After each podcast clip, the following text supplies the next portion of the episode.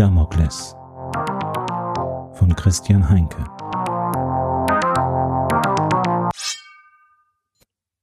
Teil 1 Don't go around tonight. Well, it's bound to take your life. Credence Clearwater Revival Kapitel 1 Der Unfall Ich überquerte mit Sam die Stegbrücke auf der Ostseite des Parks, als sie plötzlich stehen blieb und die Ohren spitzte. Ich sah mich um. Bis auf ein Paar, das bei den Rückhaltebecken auf der Ebene unter mir stand, schienen Sam und ich so früh am Morgen die einzigen im Park zu sein. Er lag im Westen der Stadt Bochum und umfasste etwa 75 Hektar. Er beherbergte neben der Parkanlage die sogenannte Jahrhunderthalle, die früher als Gebläsemaschinenhalle genutzt wurde und nun zu einer Mehrzweckhalle für Veranstaltungen umgebaut worden war. Vor ewigen Zeiten hatte ich dort Konzerte besucht. Ich konnte mich noch vage an eine junge Schottin erinnern, die damals für ein paar Jahre in den Charts war. Angie MacDonald hatte sie geheißen, oder so ähnlich. Das entfernt stehende Paar schien sich angeregt zu unterhalten. Nein, das ging schon über eine angeregte Unterhaltung hinaus. Sie schienen sich zu streiten. Der Mann hatte dunkles Haar, olivfarbene Haut, war schlank und mittelgroß und trug über seinem teuren Anzug einen eleganten Wollmantel. Die Frau, eine hochgewachsene Blondine mit Hochsteckfrisur, trug einen altmodischen Trenchcoat, dessen Stil offenbar wieder in Mode kam. Ich konnte nicht hören, worüber die beiden stritten. Dafür waren sie zu weit entfernt. Ich kniete mich zu Sam herunter, was mir schwerer fiel, als mir lieb war. Die feuchtkalte Herbstluft tat meinen alten Knochen nicht gut. Sam hob ihre Schnauze und starrte in den grauen Himmel mit den tiefliegenden Wolken und gab dann ein kurzes Bellen von sich. Es klang sorgenvoll, soweit das Bellen eines Hundes sorgenvoll klingen konnte. Was ist los, mein Mädchen? fragte ich sie und strich ihr über den Kopf. Dann fiel plötzlich mit donnernden Rotoren eine Transportdrohne aus dem Himmel. Ihre zu tragende Last bestand aus einem 20-Fuß-Container, der etwa die Größe eines kleinen Lastwagens hatte. Doch ihre Fracht trug sie nur noch für etwa weitere drei Sekunden, denn dann hörte man schon mit einem gewaltigen Klonk, wie die beiden hinteren Verriegelungen der Halteklammern sich lösten. Die Drohne sackte tiefer, wie eine zu schwer beladene riesige Hummel, als die automatische Steuerung die plötzliche Gewichtsverlagerung zu kompensieren versuchte. Ich schätzte ab, wo die Drohne samt Ladung im Park abstürzen würde und öffnete den Mund, um das Paar an den Rückhaltebecken zu warnen. Beide sahen erschreckt nach oben. Der Mann blieb wie erstarrt stehen, die Frau reagierte sofort und begann loszulaufen. Bevor mein Ruf meine Kehle verlassen konnte, hörte ich ein weiteres Klonk und auch die vorderen Halteklammern der Drohne ließen den Container frei. In grauenhafter Stille stürzte dieser hinab in die Tiefe, zerschellte mit einem unheimlichen Getöse am Rande des Rückhaltebeckens und begrub den Mann unter sich. Platinen und Plastikteile flogen meterweit durch die Luft. Ein paar davon prallten sogar gegen die Balustrade der Stegbrücke, auf der wir uns befanden. Sam bellte wie verrückt, sprang herum und zog an der Leine. Die Blondine hielt kurz inne und starrte auf die Stelle, an der sie vor ein paar Augenblicken selbst gestanden hatte. Hey, rief ich ihr zu. Sie drehte ruckartig den Kopf und sah mich kurz an. Sie war wirklich eine schöne Frau, vermutlich in den späten Zwanzigern, soweit ich das mit meinen alten Augen, bei denen es sich noch um meine eigenen handelte, auf diese Entfernung erkennen konnte. Dann wandte sich die Frau wieder um und lief davon. Hey, rief ich ihr erneut nach. Ich aktivierte mein Implantat und wählte den Notruf. Notrufleitstelle Bochum, um was für einen Notfall handelt es sich? Äh, Lenke hier, Dienstnummer 108093. Eine Lastendrohne hat im Westpark ihren Container abgeworfen. Vermutlich ein Verletzter oder Toter durch den Absturz. Vermutliche Ladung des Containers sind Computerteile. Verstanden. Implantat verifiziert, GPS-Koordinaten empfangen, wir schicken sofort eine Rettungseinheit. Sam bellte mich an, als wollte sie fragen, Worauf wartest du noch, alter Mann? Ich löste ihre Leine, da sie mir sonst den Arm abreißen würde. Sie spurtete los und wetzte über die Stegbrücke zur Ebene hinunter, wo sich der zerschellte Container befand. Ich folgte ihr, so schnell ich konnte. Als ich den Container erreichte, konnte ich bereits in der Ferne das Martinshorn der Rettungskräfte hören.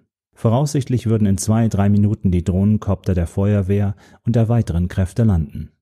Ich vermutete, dass ich für den Mann, der von dem Container begraben worden war, nichts mehr würde tun können. Aber heutzutage konnte man das ja nicht mehr wissen. Viele Mitglieder von Militär und Polizei hatten künstliche Teile verbaut, die einen ein wenig zäher machten als gewöhnliche Menschen, die nur aus Fleisch und Blut bestanden. Ich selbst trug einen künstlichen Roboterarm, nachdem ich meinen eigenen bei der Explosion einer Bombe verloren hatte. Der Lastencontainer war beim Aufprall auf den Boden regelrecht zerplatzt. Ich stieg über altmodische Dell-Schreibtischcomputer, die offenbar dem Recycling zugeführt werden sollten. Sam stand in der Nähe dessen, was einmal die Luke des Containers gewesen war, und bellte etwas an. Hallo? rief ich. Keine Reaktion. Ich starkste steifbeinig über einen Stapel weiterer PCs. Dann sah ich, wie sich aus den Trümmern eine zitternde, blutige Faust emporreckte. Ich versuchte die Hand zu greifen, denn sie hielt etwas fest umklammert. Ihr Griff lockerte sich und ließ einen Gegenstand fallen. Ganz automatisch fing ich ihn auf. Es war eine kleine, flache, silberne Dose. Ich warf einige der PC-Gehäuse beiseite, um an den Mann zu gelangen. Sein Kopf war auf einer Seite eingedrückt und blutüberströmt. Wenn der Mann nicht zum Großteil aus künstlichen Körperteilen bestand, war ihm wohl nicht mehr zu helfen. Für mich schien es ein Wunder, dass er noch bei Bewusstsein war. krächzte er. Sein Atem ging pfeifend. Vermutlich waren seine Lungen kollabiert und voller Blut. Was? fragte ich. Damokles, flüsterte der Mann und deutete auf die silberne Dose. Dann brach sein Blick. Er war tot. Sam bellte kurz und sah dann mich fragend an. Ich wusste jedoch auch nicht, was der Mann mir hatte sagen wollen. Ein anschwellendes Dröhnen und helles Blaulicht kündigte die bevorstehende Landung der Rettungskräfte an. Ich überlegte kurz. Dann steckte ich die Dose in meine Manteltasche. Ich zückte meinen Ausweis und ging damit den aus dem Drohnenkopter springenden Rettungskräften entgegen. Einer der Feuerwehrmänner sah mich verständnislos an. Ich weiß, wer Sie sind, Lenke. Ich kann Ihr Profil lesen. Damit hatte er natürlich vollkommen recht. In den Zeiten von Implantaten benötigte man kein Smartphone mehr zur Identifizierung, geschweige denn ein Dienstausweis aus Plastik. Der Feuerwehrmann sah die Kennung meiner Dienstnummer über meinem Kopf schweben wie eine Sprechblase im Comic. Ich hatte bei meinem Implantat diese Funktion abgeschaltet. Ich wollte nicht zu jeder Zeit von jedem wissen, was er für einer war. Achselzuckend steckte ich meinen altmodischen Dienstausweis wieder ein. Alte Gewohnheit, sagte ich. Mann, eine sehr alte Gewohnheit. Wie alt sind Sie denn? In Ihrem Profil wird das nicht angezeigt. Nun auch diese Funktion hatte ich deaktiviert. Ein Freund von der Uni, Simon Haddad, hatte das für mich gemacht. Ich fühlte mich jeden Tag schon selbst alt genug. Da musste ich das nicht auch noch ständig in die Welt hinaus posaunen. 67, sagte ich. Hey, drei Jahre, dann haben Sie es geschafft, Alter, bemerkte der Feuerwehrmann grinsend. Er war schätzungsweise 30 Jahre jünger als ich, wahrscheinlich Jahrgang 2007. Ich umfasste die Silberdose in meiner Manteltasche. Eigentlich hatte ich vorgehabt, sie dem ersten der Rettungskräfte in die Hand zu drücken, den ich traf. Doch bei diesem Jüngelchen hatte ich so meine Zweifel. Ich zwang mich zu einem schiefen Lächeln. Tja, so sieht's aus. Und was ist mit ihm? fragte ich und deutete auf den Boden liegenden Mann. Sehen Sie das denn nicht? Er ist schon tot, erwiderte der Feuerwehrmann. Ich habe nur das Standardmodell. Mehr hat Vater Staat wohl nicht bezahlt, was? Ich nickte. Der Feuerwehrmann nickte ebenfalls. Übernehmen Sie die Ermittlungen? Ich schüttelte den Kopf. Das machen die Kollegen vom KDD. Ich bin bei der Kripo. In Ordnung, dann lassen wir uns jetzt mal unsere Arbeit machen und treten zur Seite. Ich nickte. In meiner Funktion als Zeuge stand ich dem Kollegen wirklich nur am Weg herum. Der Mann deutete auf Sam. Ist das Ihre? fragte er. Ist eine Sie, und ja, sie gehört mir. Eine wahre Schönheit. Passt gar nicht zu Ihnen. Ich sah den Feuerwehrmann und nickte. Komm, Sam, lassen wir die Kollegen hier arbeiten. Ich setzte mich auf eine der Bänke an den Rückhaltebecken und beobachtete die Karpfen. Sam lag zu meinen Füßen und döste. Nach etwa 20 Minuten sah ich, wie ein weiterer Drohnenkopter von der Hauptwache auf dem Rasen der unteren Ebene landete. Ihm entstieg Hubert Ziska. Er war beim KDD und vermutlich der zuständige Ermittler. In der Hand trug er einen Thermobecher aus Alu. Ziska war Ende 30 und sah sich als Geschenk an die Damenwelt, aber vor allem für die Polizei Bochum. Mit anderen Worten, Syska war ein hormongesteuerter Vollidiot. Aber aus irgendeinem unerfindlichen Grund verstand er sich immer blendend mit den Vorgesetzten. Daher hatte er mich bereits in seinem Alter im Rang überholt. Syska redete einen Moment mit den Jungs von der Feuerwehr, sah sich kurz den Container an und kam dann zu mir herüber und setzte sich zusammen mit seinem Thermobecher neben mich auf die Bank. Er deutete mit einem Kopfnicken auf das Schlachtfeld hinter uns. Schöne Scheiße, was? bemerkte er. Kann man so sagen, entgegnete ich. Hast du mir was zu sagen? fragte er. Ich zögerte. Mit meiner Roboterhand hielt ich immer noch die Silberdose in meiner Manteltasche umklammert. Ich sah ihn fragend an. Ziska lachte und klopfte mir auf die Schulter. Hast du echt gewartet, um deine Aussage zu machen? Nun, so habe ich das gelernt, erwiderte ich. Lass mal gut sein, Lenke. Siska grinste und deutete mit dem Finger in den grauen Himmel. Der große Bruder hat alles aufgezeichnet und die Daten bereits analysiert. Der Bericht ist schon so gut wie fertig. Möchtest du meine Zeugenaussage nicht hinzufügen? Nicht nötig. Was willst du gesehen haben, was die Satelliten nicht gesehen haben? Und was ist mit der Frau? fragte ich. Siska nahm einen Schluck aus seinem Thermobecher. Was für eine Frau? Ich deutete in Richtung des toten Mannes. Kurz bevor der Container ihn unter sich begraben hat, hat der Mann mit einer Frau gestritten. Sie war viel näher dran als ich. Siska schüttelte den Kopf. Da war keine Frau in den Aufzeichnungen der Satelliten. Da musst du dich geirrt haben. Ich sah ihn verblüfft an. Einen Moment lang dachte ich, dass er mich auf den Arm nehmen wollte. Aber dann las ich in seinem Gesicht, dass er es ernst meinte. Aber Siska, hör zu, begann ich. Er schüttelte den Kopf. Ne, muss ich nicht mehr. Ich habe alles, was die künstliche Intelligenz der KDD für den Bericht braucht. Er stand auf, dann hielt er kurz inne. Eins noch. In der Satellitenaufzeichnung sieht es so aus, als ob der Typ noch einmal die Hand ausgestreckt hat und dann irgendetwas zu dir gesagt hat. Was war das? Damokles. Er hat das Wort Damokles ausgesprochen. Tut mir leid, Siska, aber das habe ich leider nicht verstanden. Klang für mich wie ein Röcheln. Meine Ohren sind leider nicht mehr die besten. Ich zuckte entschuldigend mit den Achseln. Siska zuckte nun ebenfalls mit den Schultern. Musste nicht leite und lenke. Macht mir die Arbeit nur leichter. Er tippte mit den Fingern gegen eine imaginäre Hundkrempe. Man sieht sich, Lenke. Ich nickte ihm zum Abschied zu. Man sieht sich. Ich blieb noch ein paar Minuten sitzen, dann machte ich mich mit Sam auf dem Nachhauseweg. Dabei hielt ich die Silberdose fest umklammert. Ich traute mich nicht, sie hervorzuholen, um sie zu begutachten. In diesem Jahrzehnt hatten nicht nur die Wände Ohren, sondern auch der Himmel Augen. Seltsam war jedoch, dass die Silberdose in der Aufzeichnung des Satelliten vom Unfall nicht zu erkennen gewesen war. Für die moderne Technik der Polizei war diese so unscheinbar wirkende Silberdose unsichtbar gewesen. Und ebenso hatte es sich wohl mit der weniger unscheinbaren, hochgewachsenen Blondine mit der Hochsteckfrisur verhalten. Mich beschlich das Gefühl, dass hinter diesem tragischen Unfall einer Lastendrohne mehr steckte, als es sich ein Ermittler vom Schlag Siskas vorzustellen vermochte oder wollte. Und dann war da noch das Wort, das mir der sterbende Mann zugeflüstert hatte. Damokles. Das war irgendein Grieche aus der antiken Mythologie gewesen, dem es nicht gefallen hatte, dass ein Schwert an einem Rosshaar über seinem Kopf baumelte. Ich warf einen Blick auf meine altmodische Apple Watch. Natürlich könnte ich mir auch die Zeit mittels meines Implantats in mein Sichtfeld einblenden lassen, aber auch da war ich altmodisch. Augmented Reality, also die erweiterte Form der Realität mittels Technik, war mir immer suspekt geblieben. Es war gerade mal halb neun, also würde mein Dienst erst in ein paar Stunden beginnen. Anstatt nach Hause zu gehen, stiegen Sam und ich daher in die 306er Schwebebahn zum Hauptbahnhof und stiegen dann um in die O35, die uns in wenigen Minuten zum Campus der Universität brachte. Obwohl Präsenzuniversitäten immer mehr an Bedeutung verloren, war die Ruhr-Universität Bochum immer noch eine der größten Universitäten der Republik. Sie lag im südlichen Stadtteil Querenburg. Auch wenn die grauen Brutalismusfassaden der Gebäude mittlerweile durch helle, gläserne Solarkollektoren ersetzt worden waren, erschien der Campus immer noch nicht sehr einladend. Einst sollten die Gebäude, nach Ansicht des Architekten Helmut Hendrich, Schiffe darstellen, die auf dem Meer des Wissens dahinschipperten. In meinen Augen erschien dieses Bild ein wenig weit hergeholt. Für mich waren dies nur hässliche Klötze am Rande der Stadt. Aber ich wollte die Uni ja nicht besichtigen, sondern meinen Freund Simon besuchen, um mir ein paar Informationen geben zu lassen. Die Universitätsbibliothek war neben dem Audimax einer der zentralen Bauten auf dem Campus. Der Betrieb des Gebäudes als Bestandsbibliothek war schon vor ein paar Jahren eingestellt worden, da die meisten Bücher mittlerweile eingescannt und digital aufbereitet im Netz zur Verfügung standen. Simon arbeitete, zusammen mit einer Handvoll von verbliebenen Kollegen im Archiv, das in den oberen Stockwerken des Gebäudes unweit von seinem Büro gelegen war. Dort befanden sich die letzten vorhandenen Buchexemplare, die nach und nach digitalisiert wurden. Da immer mehr Studenten der Ruhr-Universität mit Hilfe ihrer Implantate ein Studium absolvierten, waren die frei gewordenen unteren Etagen zu Büros für Universitätsangestellte umgebaut worden. Weitere Etagen dienten als virtuelle Labore, in denen Studenten und Professoren je nach Fakultät an Experimenten oder Projekten in der erweiterten Realität arbeiteten. Simons Berufsbild als Diplombibliothekar gehörte mittlerweile zu den vom Aussterben bedrohten Berufsbildern. Es wurde mehr gelesen als jemals zuvor in der Menschheitsgeschichte.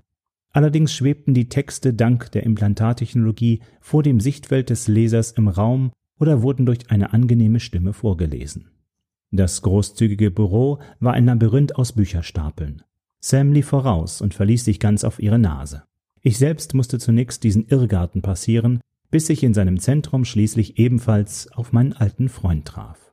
Simon bezeichnete sich je nach Laune als jüdischen Araber oder als arabischen Juden. Für mich war er einer meiner letzten guten Freunde, der noch am Leben war. Er hockte gerade vor Vincent, dem gedrungenen Scanroboter, mit dem Simon die letzten Jahre eng zusammengearbeitet hatte. Sam saß brav daneben und wartete darauf, dass Simon sie begrüßte. Doch er war ganz mit dem Roboter vor ihm beschäftigt. Simon gehörte zu der Art Menschen, die besser mit Dingen wie Büchern und Geräten umgehen konnten, als mit lebendigen Lebewesen. Die Beziehung zu Vincent war besonders eng. Das ungleiche Paar der schlachsige alte und der gedrungene rundliche Roboter verband so etwas wie eine Hassliebe. Vincent hatte seinen Kopfdeckel aufgeklappt. Auf der so frei gewordenen gläsernen Scanoberfläche lag ein altes, in dunkles Leder eingefasstes Buch. Bei der heutigen Scantechnik mit Terahertzstrahlung war es nicht mehr nötig, die einzelnen Seiten eines Buches aufzuschlagen, um es zu scannen. Das Ablegen des Buches auf den Kopf des Roboters genügte, damit Vincent das Buch in Sekundenschnelle digital erfassen konnte. Ich habe dieses Buch bereits vor drei Jahren erfasst, Simon, erklärte Vincent mit einem gelangweilten Tonfall. Möglich, aber sicher nicht diese Ausgabe. Diese Ausgabe ist identisch mit der bereits erfassten Ausgabe von 2024. Tu es mir zuliebe, Vincent, bat Simon und rollte mit den Augen. Warum sollte ich? Weil das deine verdammte Aufgabe ist, du Blecheimer, schimpfte er. Meine Aufgabe ist die Erfassung aller Dokumente des Bibliotheksbestands. Eine erneute Erfassung bereits gescannter Texte sorgt für eine unnötige Mehrarbeit. Der Roboter machte eine Pause. Guten Tag, Hauptkommissar Lenke. Vielleicht können Sie Ihrem Freund gut zureden, damit ich meine Arbeit ohne unnötige Doppelungen fortsetzen kann.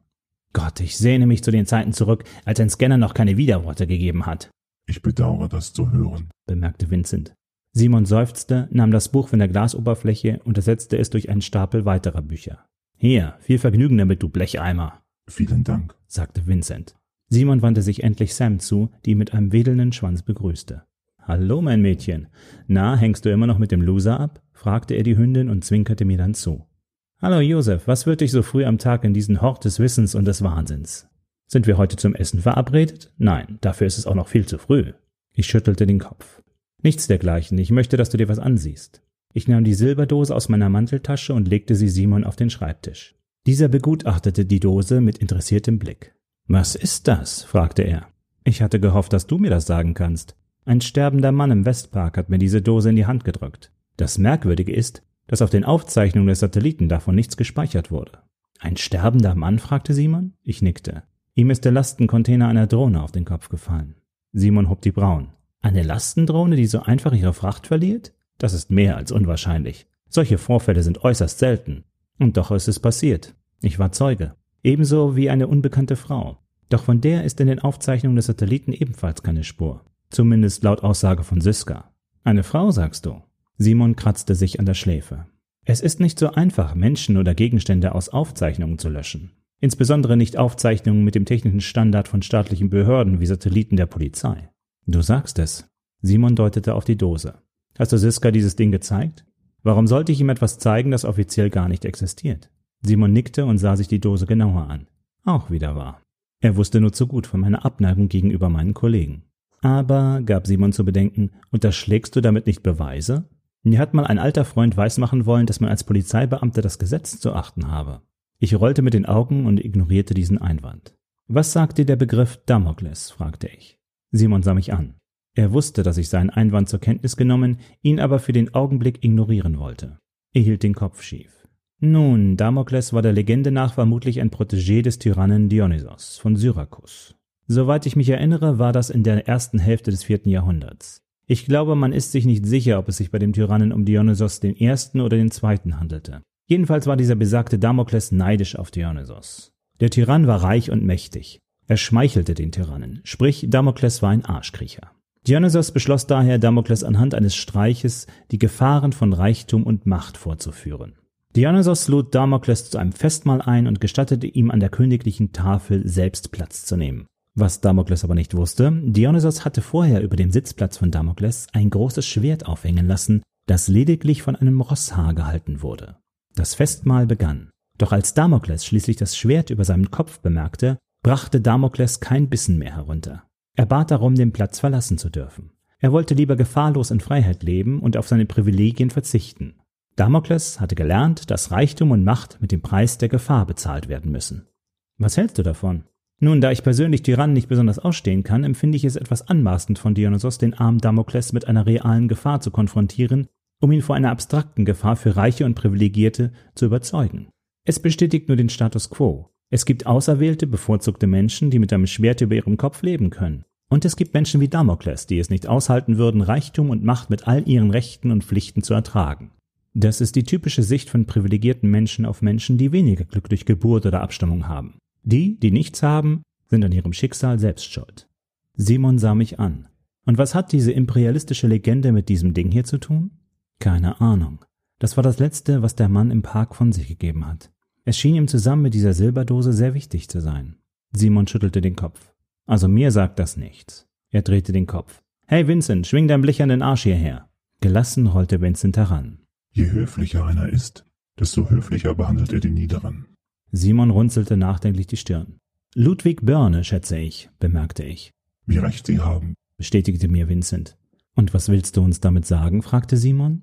Ich wollte das nur mal so von mir geben. Vincent machte eine Pause. Womit kann ich nun zu Diensten sein? Ich bedeutete Simon, dass ich nicht wollte, dass Vincent sich näherte. Stopp, befahl ich. Vincent blieb stehen. Was ist? fragte mich Simon. Ich möchte nicht, dass er mithört, sagte ich. Simon sah zur Silberdose. Verstehe. Er wandte sich wieder zu Vincent.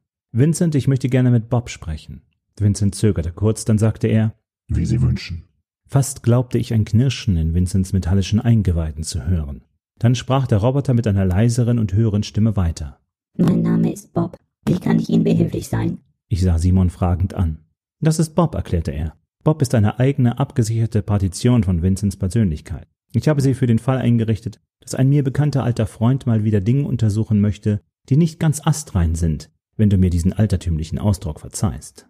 Ich danke dir, Simon. Damit ist mir viel wohler. Also, Bob, sagte Simon zu dem Roboter und legte die Silberdose auf die gläserne Fläche auf dem Kopf des Roboters. Was kannst du mir über diese Silberdose sagen? Der Roboter schwieg, während er das Objekt untersuchte. Es handelt sich bei dieser Silberdose um einen sehr alten Gegenstand. Wie alt? fragte Simon. Bob zögerte, so als wäre der Roboter sich der Tragweite seiner Worte bewusst. In Anbetracht der Bearbeitung des Materials schätzungsweise 4600 Jahre. Da hast du es, Josef. Das Ding ist eine wertvolle Antiquität. Es gibt noch mehr, erklärte Bob. Das hohe Alter der Dose steht jedoch im Widerspruch zu der hochmodernen Transmittertechnologie, die sie enthält. Diese Silberdose, wie sie den Gegenstand nennen, scheint eine Art Verstärker für bestimmte Frequenzbereiche zu sein, die in handelsüblichen Gehirnimplantaten zur Nutzung von Netzdiensten verwendet wird. Offenbar lassen sich damit zahlreiche neue und mir unbekannte Funktionen in Gehirnimplantaten freischalten. Hast du eine Erklärung, wie und warum eine solche Technologie in eine so alte Silberdose installiert wurde? Nein, dafür kann ich anhand der mir zur Verfügung stehenden Daten keine vernünftige Erklärung geben. Ich danke dir, Bob. Keine Ursache, Meister. Ich hob die Brauen. Meister? fragte ich Simon spöttisch. Wenn der Blecheimer schon eine neue Persönlichkeit von mir verpasst bekommen hat, dann wenigstens eine, die mich im Gegensatz zu seiner eigentlichen respektiert. Simon nahm die Silberdose von der Glasfläche des Roboterkopfes und reichte sie mir. Also ist dieses Ding, begann ich. Es handelt sich meiner Meinung nach um eine Art Talisman, sagte Simon. Ein was? Ein Zaubergegenstand. Etwas, das die Eigenschaften von etwas Banalen in etwas Besonderes verwandelt. Aber das ist ein technischer Gegenstand. Wie soll der magische Fähigkeiten besitzen? Das hängt doch im Grunde von der Perspektive ab. Wie hat das Arthur C. Clarke formuliert? Jede hinreichend fortschrittliche Technologie ist von Magie nicht zu unterscheiden. Und wie funktioniert es? Ich habe nicht die geringste Ahnung. Aber wenn Bobs Analyse stimmt, dann bewerkstelligt dieses Ding etwas, was im Grunde hinlänglich als vollkommen unmöglich gilt, richtig? Ganz genau. Mir war nicht bekannt, dass man ein Standardimplantat auf diese Weise upgraden kann. Man kann natürlich von Zeit zu Zeit die Firmware in einem Gehirnimplantat aktualisieren. Damit wird das Implantat sicher vor externen Angriffen. Aber dieses Ding hier modelliert scheinbar ohne aufwendige Gehirnoperation dein Implantat vollkommen um. Das Ding muss also verdammt hoch entwickelt und damit verdammt wertvoll sein. Wertvoll genug, um dafür jemanden umzubringen? Machst du Witze? Dieses Teil ist sicherlich Millionen wert, vielleicht mehr. Ich gab einen überraschenden Pfiff von mir. Hm. Könnte jemand, der so etwas bauen kann, eventuell auch dafür sorgen, dass eine Lastendrohne genau zur rechten Zeit am rechten Ort ihre Ladung verliert? Die Möglichkeit besteht. Und diese Möglichkeit macht mir ehrlich gesagt eine scheiß Angst. Ich glaube, dass es sehr vernünftig wäre, wenn du deinen Stolz herunterschluckst und diese Dose schnellstmöglich an Siska übergibst. Soll er sich doch damit herumschlagen. Als ich mit Sam wieder aus dem Bibliotheksgebäude trat, blieb ich einen Moment lang unschlüssig stehen. Hatte Simon recht? Sollte ich die Silberdose einfach an Siska übergeben? Ich würde natürlich Schwierigkeiten bekommen. Ein Beweisstück von einem Tatort zu entwenden, war kein Bagatelldelikt. Andererseits wurde ja gar nicht in die Richtung eines Verbrechens ermittelt. Das Ganze war ein tragischer Unfall gewesen.